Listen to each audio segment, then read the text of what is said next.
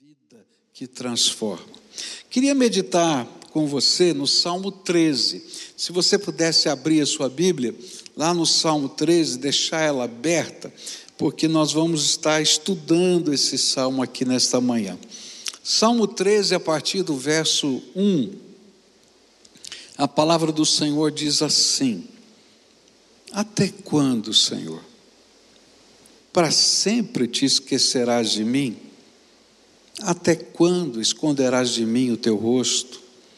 Até quando terei inquietações e tristeza no coração, dia após dia?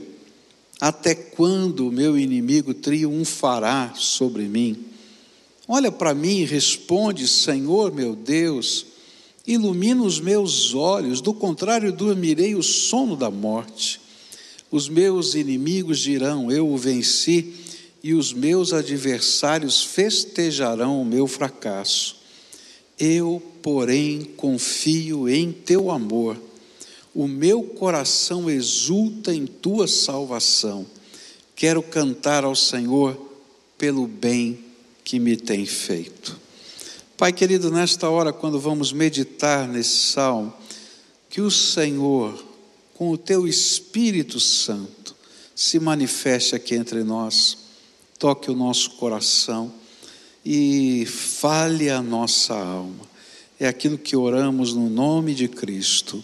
Amém e amém.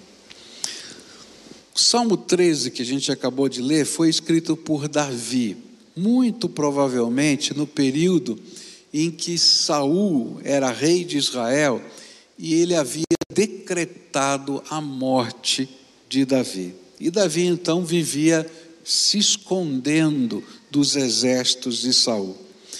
E esse salmo, ele reflete a dor na alma do servo de Deus chamado Davi, pois ele não conseguia entender os propósitos de Deus à luz das realidades que ele vivia. Não sei se você já viveu alguma coisa assim, que você está vivendo e diz: Eu não estou entendendo o teu plano, não estou entendendo o teu propósito. E é esse sentimento que ele externa na forma de uma oração, de uma poesia, de uma canção. Deixa eu tentar explicar para você o cenário tá, de tudo que está acontecendo. Davi era um pastor de ovelhas, um dos mais jovens filhos né, de Jessé, e quando Samuel, o profeta de Deus, chega na sua casa, manda chamá-lo lá do campo e profetiza sobre ele, o unge, dizendo que ele vai ser rei. E eu fico imaginando Davi pensando enquanto orava essa oração: olha, eu nunca pedi por isso. Né? Eu nunca procurei isso. E aí, para proteção de Davi e para proteção da sua família, isso se tornou um segredo muito bem guardado, porque se Saul soubesse disso, certamente toda a família seria morta e não apenas Davi, inclusive Samuel. Então aquilo era um segredo de Estado, ninguém sabia, mas Davi sabia sua família sabia. E aí, como pastor ainda, ele vai levar uns queijos para os seus irmãos que estão na batalha, e escuta o desafio de um gigante chamado Golias, e esse gigante filisteu desafia os exércitos de Israel para lutarem com ele e movido de um, de um ímpeto muito grande, que a gente sabe que foi pelo Espírito de Deus, ele aceita o desafio como o mais improvável herói de Israel. Mesmo porque que não sabia usar espada, não sabia usar nenhuma das armas daquele tempo, o que ele sabia era usar uma funda e um cajado, só isso que ele sabia. E ele vai lutar com o gigante filisteu com uma funda e um cajado. E ele então vence esse gigante. E o rei havia prometido que daria a sua filha como esposa para o herói de Israel que vencesse o gigante. Mas quando ele olha para Davi e deve ter dito assim: esse moleque, né? esse menino aqui que não sabe nem usar a espada, que teve uma sorte muito grande, talvez ele tenha pensado assim, para vencer esse gigante. Ele diz: Olha, vamos fazer o seguinte, eu vou cumprir a minha promessa, mas primeiro você tem que provar que realmente você é quem a gente imagina que seja, e então você tem que matar em batalha pelo menos 100 filisteus. E se você me trouxer a prova de que você fez esse, aceitou e conseguiu concretizar esse desafio, eu de fato vou dar a minha filha em, é, como prometida para você.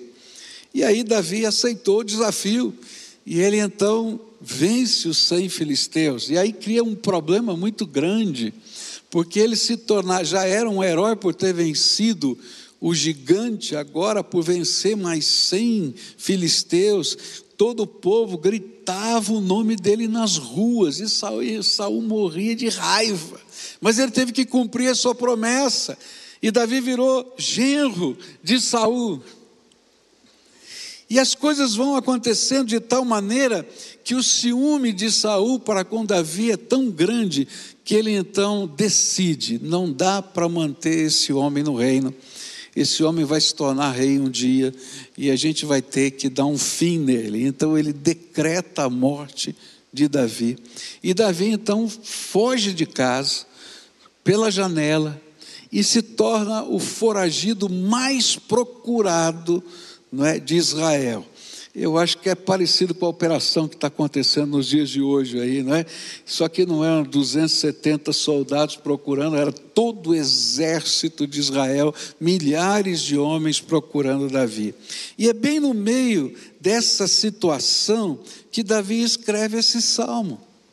E esse, ele faz esse desabafo do conflito da sua alma, da sua alma, de um homem que tem uma promessa de Deus, mas que vê a, a realidade à sua volta que parece ser uma grande contradição à promessa de Deus. Senhor, não estou entendendo nada. Senhor, lá manda o profeta me ungir rei, agora eu sou o mais procurado inimigo público de Israel. Não estou entendendo nada. E aí ele faz uma pergunta que dói na alma dele. E a pergunta é: até quando, Senhor? Você já viu quantas vezes nesse salmo ele repete essa pergunta? Até quando, Senhor? Até quando? E hoje eu gostaria de aprender com Davi, por que essa pergunta dói tanto? E quais são os sentimentos que alimentam essa dor? E a primeira resposta não é, a essa questão aqui, por que essa pergunta dói tanto e quais são os sentimentos que alimentam essa dor, vem logo no versículo 1, quando diz assim: Até quando, Senhor? Para sempre te esquecerás de mim? Até quando esconderás de mim o teu rosto? O primeiro sentimento que motiva essa pergunta até quando é: para sempre o Senhor vai se esquecer de mim? O Senhor se esqueceu de mim? Davi estava dizendo: o Senhor se esqueceu da promessa? Até quando o Senhor vai esconder a tua presença desse teu servo? E é interessante porque quando a gente vai lendo o livro de Salmos, a gente vai perceber que esse sentimento não era só de Davi. Eu não sei se você sabe, mas dos 150 salmos que existem na Bíblia, 51 desses salmos são chamados de lamentos. São gritos de dor, de incompreensão, de perplexidade de servos de Deus. Então, mais de um terço e é interessante porque não importa a idade, não importam as experiências já vividas, nem os milagres que tenhamos presenciado. Esse tipo de sentimento volta ao coração e parece consumir. E a cada vez que as circunstâncias e as promessas de Deus se contradizem, dentro de nós, elas estão pedindo uma fé para que nós possamos enxergar o que não aconteceu e que a mente humana sempre vai dizer que é impossível. E aí vem o conflito dentro da nossa alma. Será que eu consigo ver no meio das circunstâncias que as promessas de Deus vão se cumprir? Coloca você mesmo na situação de Davi. Chega um profeta, unge você como rei e agora você está escondido numa caverna. E os que são seus companheiros são os bandidos daquele tempo. Porque na caverna de Adulão estavam lá não só gente boa, não, tinha muita gente ruim também. Quando chegava numa cidade, as pessoas olhavam, é, nós sabemos quem você é, Davi, mas não fica muito tempo aqui não, porque é problema, vai embora. Por isso, que nestas horas nós precisamos trazer à nossa mente o que a palavra de Deus já nos ensinou, para que pela fé nós continuemos caminhando na direção das promessas de Deus. Mas o que as Escrituras têm para nos ensinar, para falar sobre Deus esquecer-se de nós. Esse era o sentimento. O Senhor se esqueceu de mim? Até quando? E aí então a gente tem que olhar para a palavra de Deus. Olha só o que o profeta Isaías vai dizer para a gente. Isaías 49, versículos 15 e 16. Será que uma mãe pode esquecer do seu bebê que ainda mama? e não ter compaixão do filho que gerou, embora ela possa se esquecer, eu não me esquecerei de você. Veja, eu gravei você nas palmas das minhas mãos, seus muros estão sempre diante de mim. Ele está falando sobre Jerusalém. Mas essa é uma palavra de Deus para mim e para você. Quando no meio das circunstâncias da vida houver um conflito e lá na sua mente passar essa ideia, Deus se esqueceu de mim, ou até quando o Senhor vai se esquecer de mim? Lembra disso? Deus não pode se esquecer de você, porque Ele tem o seu nome escrito na palma da mão dele. Lembre-se, quando vier esse sentimento, de quanto Deus lhe ama. E uma das coisas mais tremendas e a maior prova do amor de Deus para conosco é que quando éramos ainda pecadores e somos pecadores, Cristo Jesus morreu por nós para a remissão dos nossos pecados. Se ele desceu do céu, veio até aqui, tomou o nosso lugar na cruz, foi ao Hades, tirou das mãos de Satanás as chaves da morte e do inferno, para que eu e você pudéssemos ser salvos. Será que ele precisa dar mais alguma prova de que nos ama e que não se esquece de nós? E se você imagina que Deus escondeu o seu rosto de você, então você tem que trazer à memória o Salmo 139, onde a palavra de Deus diz assim: Para onde poderia eu escapar do teu espírito? Para onde poderia fugir da tua presença? Se eu subir aos céus, lá estás. Se eu fizer a minha cama na sepultura, também lá estás. Se eu subir com as asas da alvorada e morar na extremidade do mar, mesmo ali a tua mão direita me guiará e me susterá. E mesmo que eu dissesse que as trevas me encobrirão e que a luz se tornará noite ao meu redor, verei que nem as trevas são escuras para ti. A noite brilhará como o dia, pois para ti as trevas são luz. Tanto faz se está escuro ou não, porque Deus está enxergando. Ele está dizendo assim: tem lugar onde a gente possa ficar longe da presença de Deus? A grande lição é que o Senhor não se esquece, assim como não se esqueceu de Davi. Que Deus não esconde o seu rosto, porque não dá para esconder Deus. Ele continua agindo mesmo quando nós não percebemos. E esse é o grande desafio da nossa alma: crer, confiar, deixar-se guiar, pois o nosso nome continua gravado nas palmas das mãos do nosso Senhor.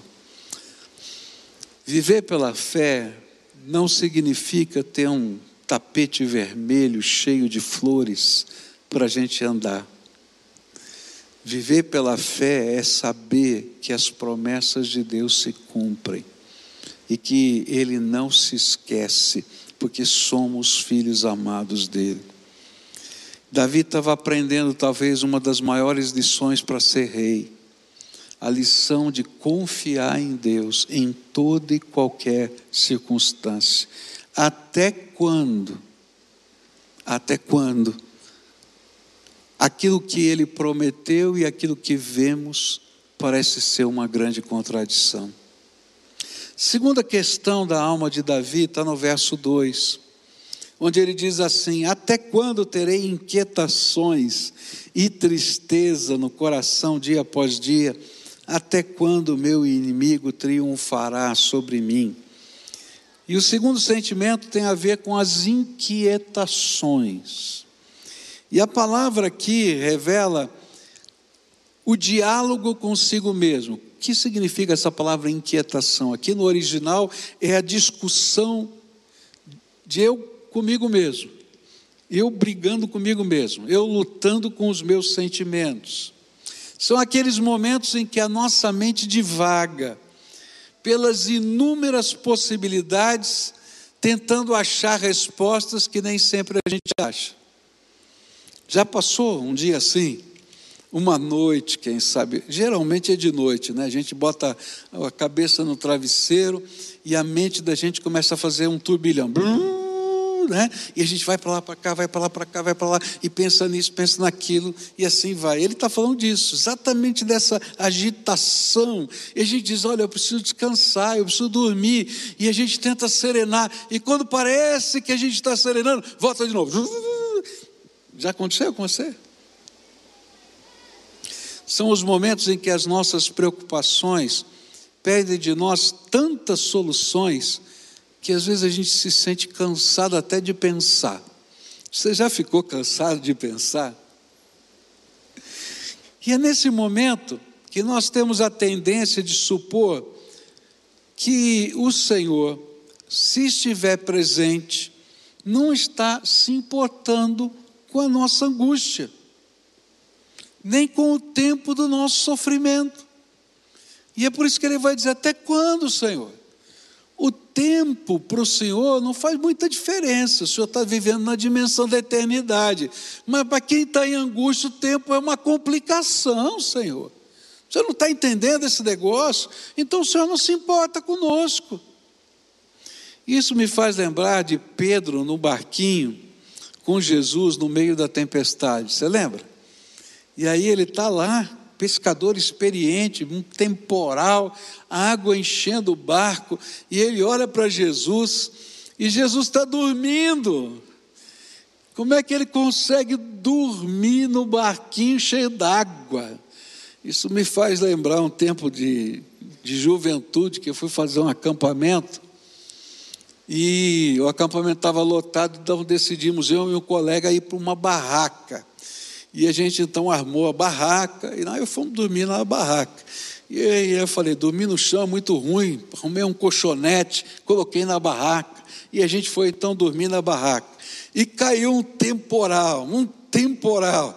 E aí a água começou a encher a barraca. Eu tenho, tinha né, um, sonho, um sono super pesado. E aí acordou o meu colega e disse: Homem, acorda, a água está a, a, barraca está cheia d'água, nós vamos ser arrastados, você está dormindo aqui. E eu não estava nem vendo chuva, estava tão cansado que não via nada. E eu fico pensando, Pedro, ele estava tão indignado ou mais do que o meu amigo na barraca. E ele disse assim: Jesus, não te importa que pereçamos. Jesus estava com eles, mas a tempestade não afligia Jesus, nem o seu sono mesmo quando a água estava inundando o barquinho. Isso porque quando os nossos olhos estão fixos na tempestade, o silêncio, a calma, a tranquilidade de Jesus diante das nossas inquietações, ao invés de trazer paz ao nosso coração, esperança, fé e confiança, parece que traz para nós uma sensação, uma antevisão de destruição. O mundo vai acabar. Nós vamos morrer. No entanto, quando clamamos, mesmo com a fé oscilante, e eu estou me lembrando aqui de Pedro, mesmo com a fé oscilante, Jesus se levanta, repreende o vento e o mar, tudo que estava afligindo o coração dos discípulos, e depois volta para ensinar os seus discípulos a viverem pela fé no meio das tempestades. Eu fico impressionado com isso. Se fosse eu, ou se fosse você, ia dizer: homem de pequena fé, você já não entendeu? Não viu os milagres que eu fiz? Você está preocupado com o barquinho? Está preocupado com a água? Eu estou aqui dentro, rapaz, para para pensar. E eu fico pensando em Jesus, olha que, coisa tremenda. Jesus não fala nada ele levanta, repreende o vento, o mar, e quando eles estão admirados de ver o milagre, ele diz: Por que, que vocês não têm fé? Vocês não aprenderam ainda? Mas primeiro ele já tinha colocado o seu poder em ação. Hoje o Senhor, que não se esquece, quer mostrar para mim e para você que Ele se importa e que nada nunca esteve fora do controle do seu amor.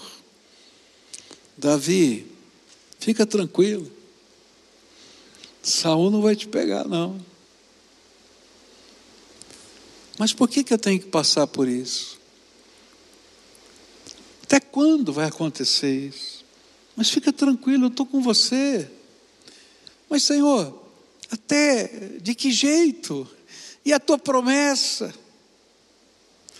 Tudo que você está vivendo, Davi, é um convite meu a você aprender a andar comigo pela fé em todo e qualquer momento, até naqueles em que eu não disse qual é o final da história. O interessante é que Deus já tinha dito para Davi qual era o final da história. E a luta de Davi é porque sabia o final da história e não conseguia crer. Ele está dizendo: Olha, estou te ensinando, porque algumas vezes eu não vou dizer para você o final da história, e você vai ter que continuar crendo em mim, mesmo sem saber o final da história. Terceira coisa que eu aprendo aqui nesse texto, versículo 2 e versículo 4, diz assim. Até quando terei inquietações e tristeza no coração, dia após dia? Até quando meu inimigo triunfará sobre mim? Verso 4: Os meus inimigos dirão: Eu o venci, e os meus adversários festejarão o meu fracasso. O terceiro sentimento é a expressão de uma revolta da alma. Até quando o meu inimigo triunfará sobre mim? É como se Davi estivesse dizendo: não é justo, Senhor. Um homem como Saul, totalmente descontrolado e às vezes parece um possesso, continua a governar a nossa nação e o pior, a me perseguir. E é eu que tenho de correr para salvar a minha vida. E parece que o senhor não está fazendo nada. Você já se sentiu indignado dessa maneira? Tem gente ruim aí. Tem gente ruim.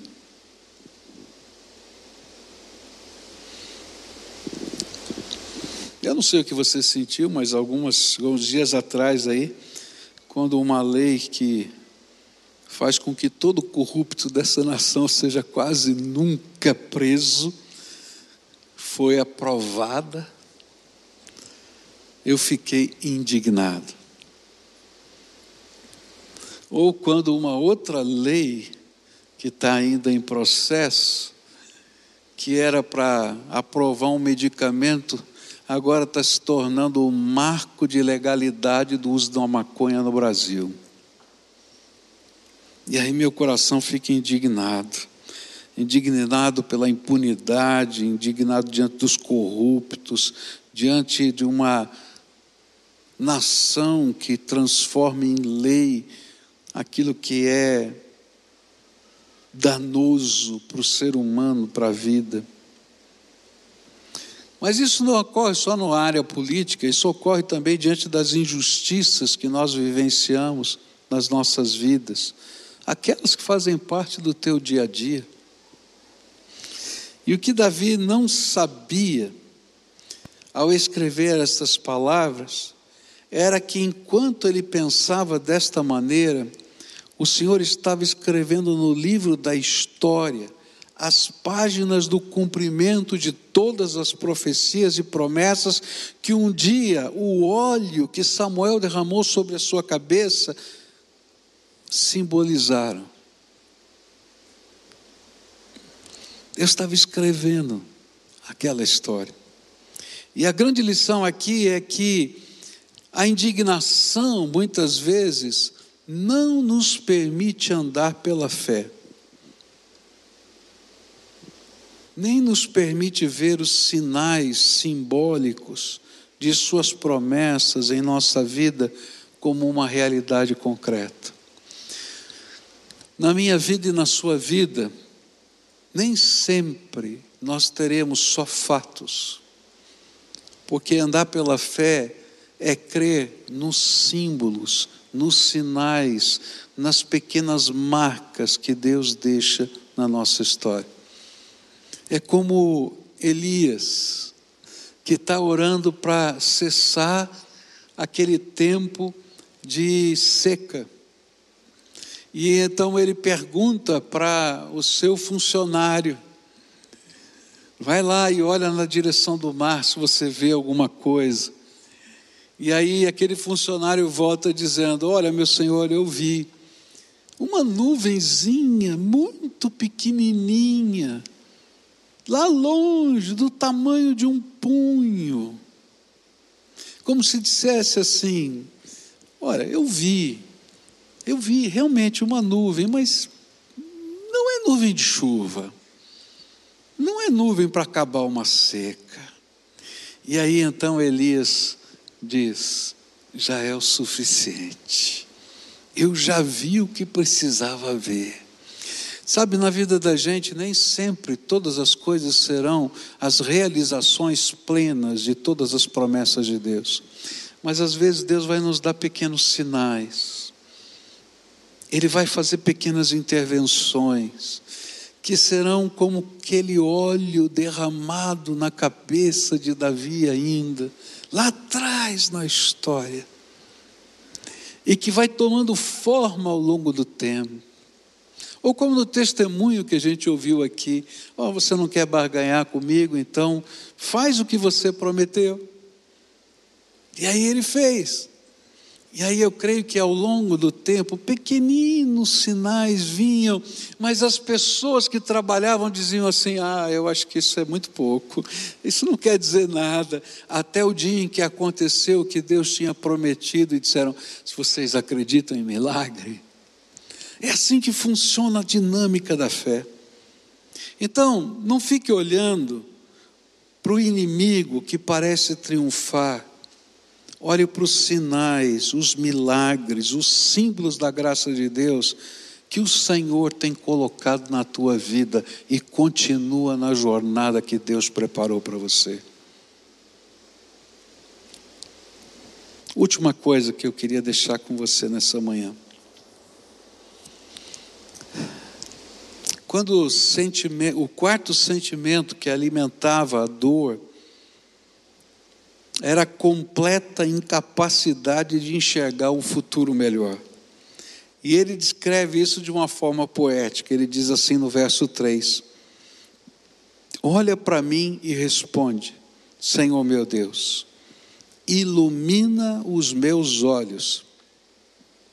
Do contrário, dormirei o sono da morte. E Davi vai dizer: se o Senhor não iluminar os meus olhos, eu só consigo ver desgraça. Olha que palavra forte, porque eu acho que esse é o sentimento nosso. Se o Senhor não iluminar os teus olhos, se o Senhor não iluminar os meus olhos, o que, que a gente é capaz de enxergar?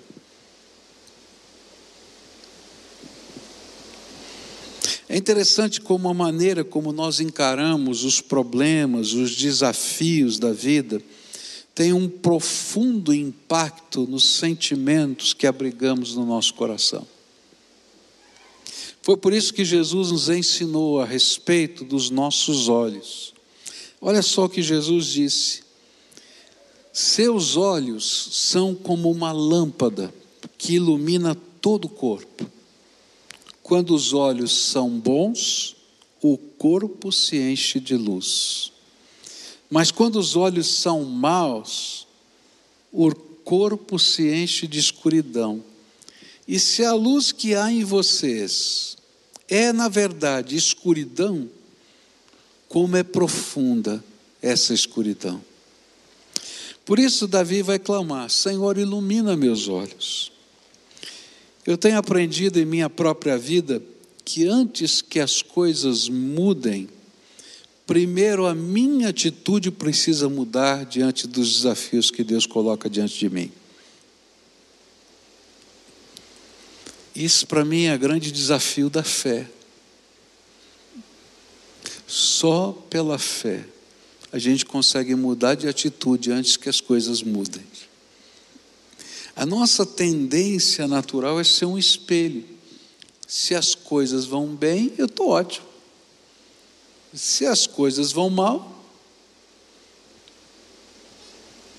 eu estou péssimo. Mas e a paz que excede todo entendimento? Que Jesus prometeu que guardaria a nossa alma. Ela não se baseia nos fatos, ela se baseia na nossa capacidade de crer que Deus está segurando a gente na palma da mão dele. Ele não está se baseando naquilo que eu sou capaz de ver, mas está se baseando naquilo que eu sou capaz de crer. Ela não está se baseando no conflito que pode haver entre uma promessa e a realidade mas sim na minha capacidade de esperar no Senhor e ter a certeza de que Ele é fiel e não pode ser diferente disso, porque a natureza dele é fidelidade. E então, eu tenho que mudar interiormente, pois a tentação de quem está sofrendo é achar um lugar escuro, confortável e ficar curtindo a sua dor até que o pior aconteça. Não é assim mesmo? Mas a atitude do vencedor não. É pela fé deixar-se iluminar pelo poder de Deus e entrar na batalha até que a vitória chegue. Pois os olhos bons sempre poderão perceber as possibilidades de Deus na nossa vida. Mesmo que o desafio seja a própria morte, os olhos iluminados pela graça podem antever o céu, o trono de Deus e Jesus à destra do Pai, da mesma maneira que Estevão viu ao ser apedrejado. Eu acho que não tem exemplo de olho bom ah, melhor do que o de Estevão cara está levando pedrada, ele não está nem percebendo a pedrada, porque ele vê o céu aberto diante dele. E ele está lá vendo a glória do Pai. E então Davi diz: Senhor, ilumina os meus olhos. E talvez essa seja a sua oração hoje. Jesus, ilumina os meus olhos. É incrível como Davi termina o salmo, um salmo tão melancólico mas termina exultante. Olha só, versículos 5 e 6. Eu, porém, confio em teu amor. O meu coração exulta em tua salvação. Quero cantar ao Senhor pelo bem que me tem feito. É como se ele estivesse dizendo a ele mesmo e a nós: Eu hoje faço uma escolha. Vou confiar no teu amor e não nos meus sentimentos. Vou celebrar as vitórias que o Senhor me prometeu e já me deu, e que algumas eu já recebi e outras eu estou antevendo pela fé. Eu vou cantar ao Senhor, recordando todos os milagres que Ele já fez em minha vida. Agora, a minha pergunta para você é: e você, o que é que vai fazer? Todos nós estamos vivendo tempos muito estranhos. Alguns mais intensamente, outros, quem sabe, um pouco mais suavemente, mas continuamos a viver tempos estranhos. E a pergunta de Jesus para nós é: você está achando que eu me esqueci de você? Não tem como. Você está escrito na palma da minha mão, você é filho amado.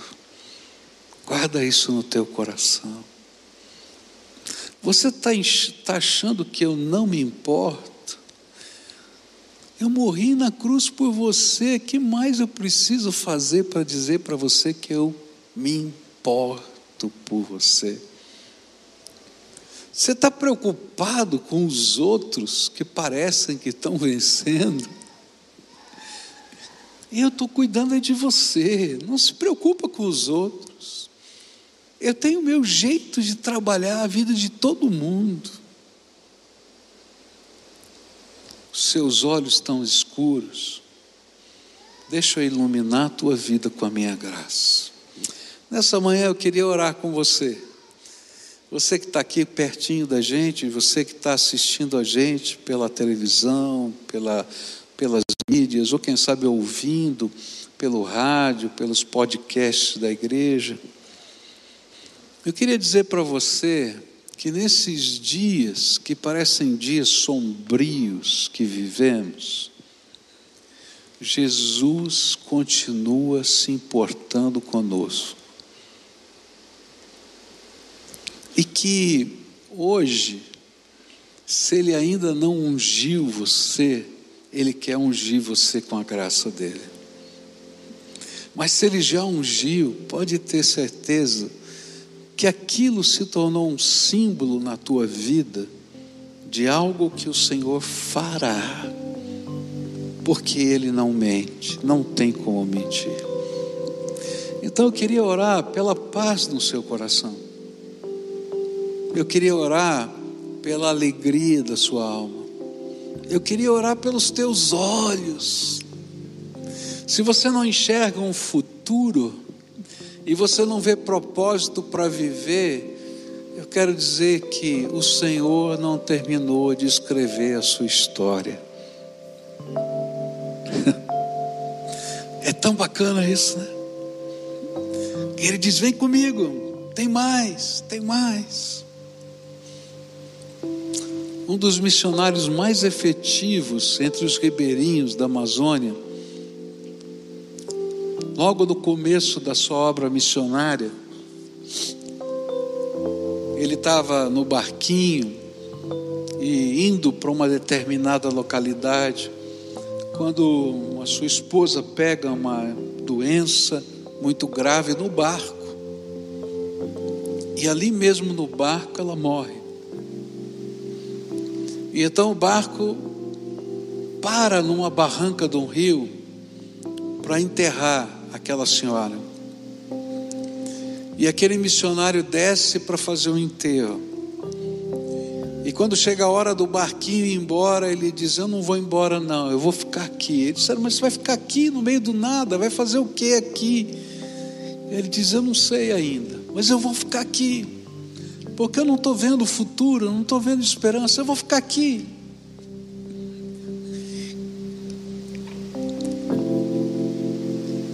Naquele lugar em que ele ficou, nasceu uma missão, uma cidade, uma escola. e um dos projetos mais bonitos da obra missionária no meio dos ribeirinhos da Amazônia brasileira. No lugar em que ele disse que tinha ficado para morrer, Deus está escrevendo um futuro e uma história. Com certeza ele não gostaria que fosse daquele jeito.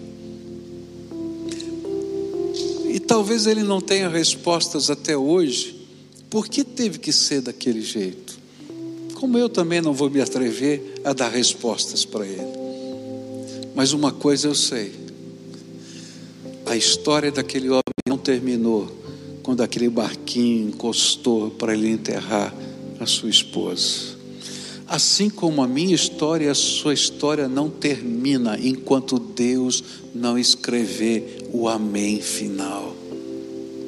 Então agora a gente se levanta e toma posse de que Deus não terminou de escrever a nossa história. E pela fé, a gente olha o futuro que o Senhor vai escrever para nós. Fica de pé agora para a gente orar. Se você está na sua casa e pudesse colocar numa atitude de oração, não sei qual, mas que você possa se apresentar diante de Deus. Eu queria colocar você, a sua casa, os seus negócios, a sua família, os seus filhos, os seus medos diante do Senhor.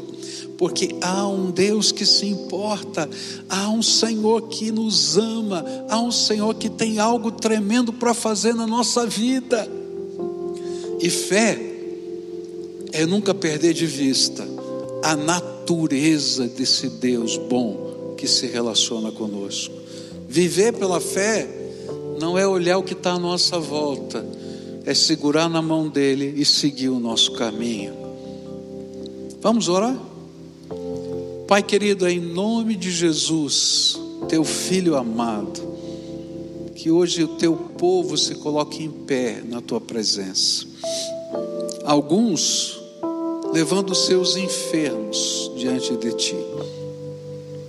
Te agradeço pelo Sérgio, Pai, por quem temos orado tanto e recebemos notícias boas, mas queremos vê-lo, Senhor, em casa, curado. Põe a tua mão de poder e termina de escrever essa história.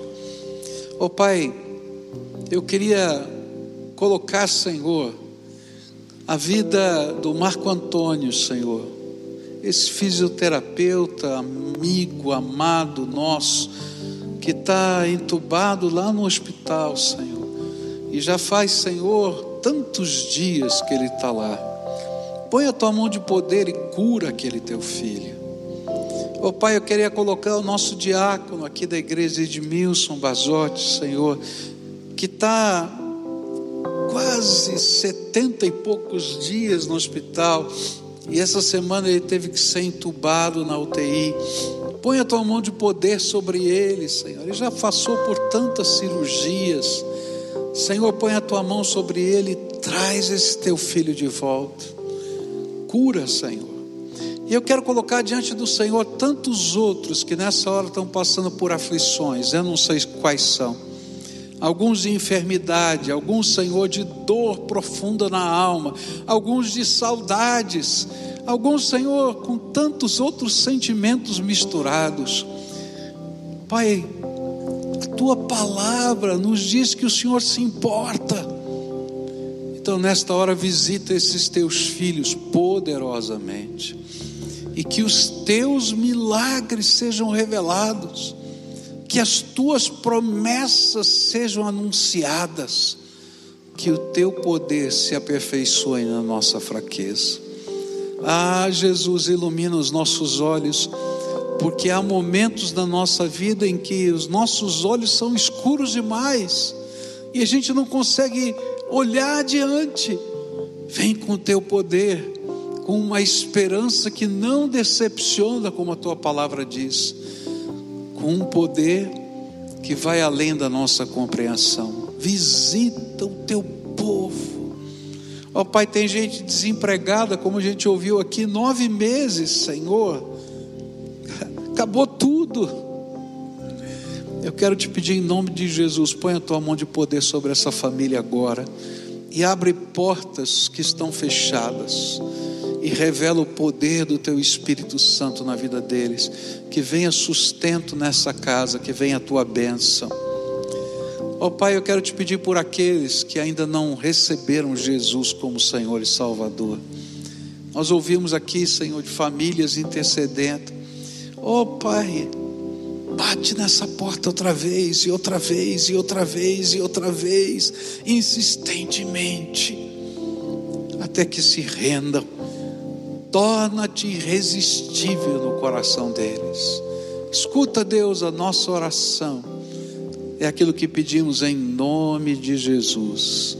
Amém e amém. Você que está aqui, ou você que está nos assistindo, se você quer que a gente continue caminhando com você nessa jornada de fé, se você quer que a gente possa dividir com você, quem sabe, alguma coisa que Deus nos deu, seja na área que for, entra nesse link que está lá, ó, pibcuritiba.org.br Jesus, preenche lá aquele formulário e coloca lá o que está no teu coração, e a gente vai caminhar junto com você, querido. Por quê? Porque às vezes, numa hora dessa, Deus usa pessoas para serem instrumentos para nos ajudar a enxergar o futuro melhor. Adoremos a Deus.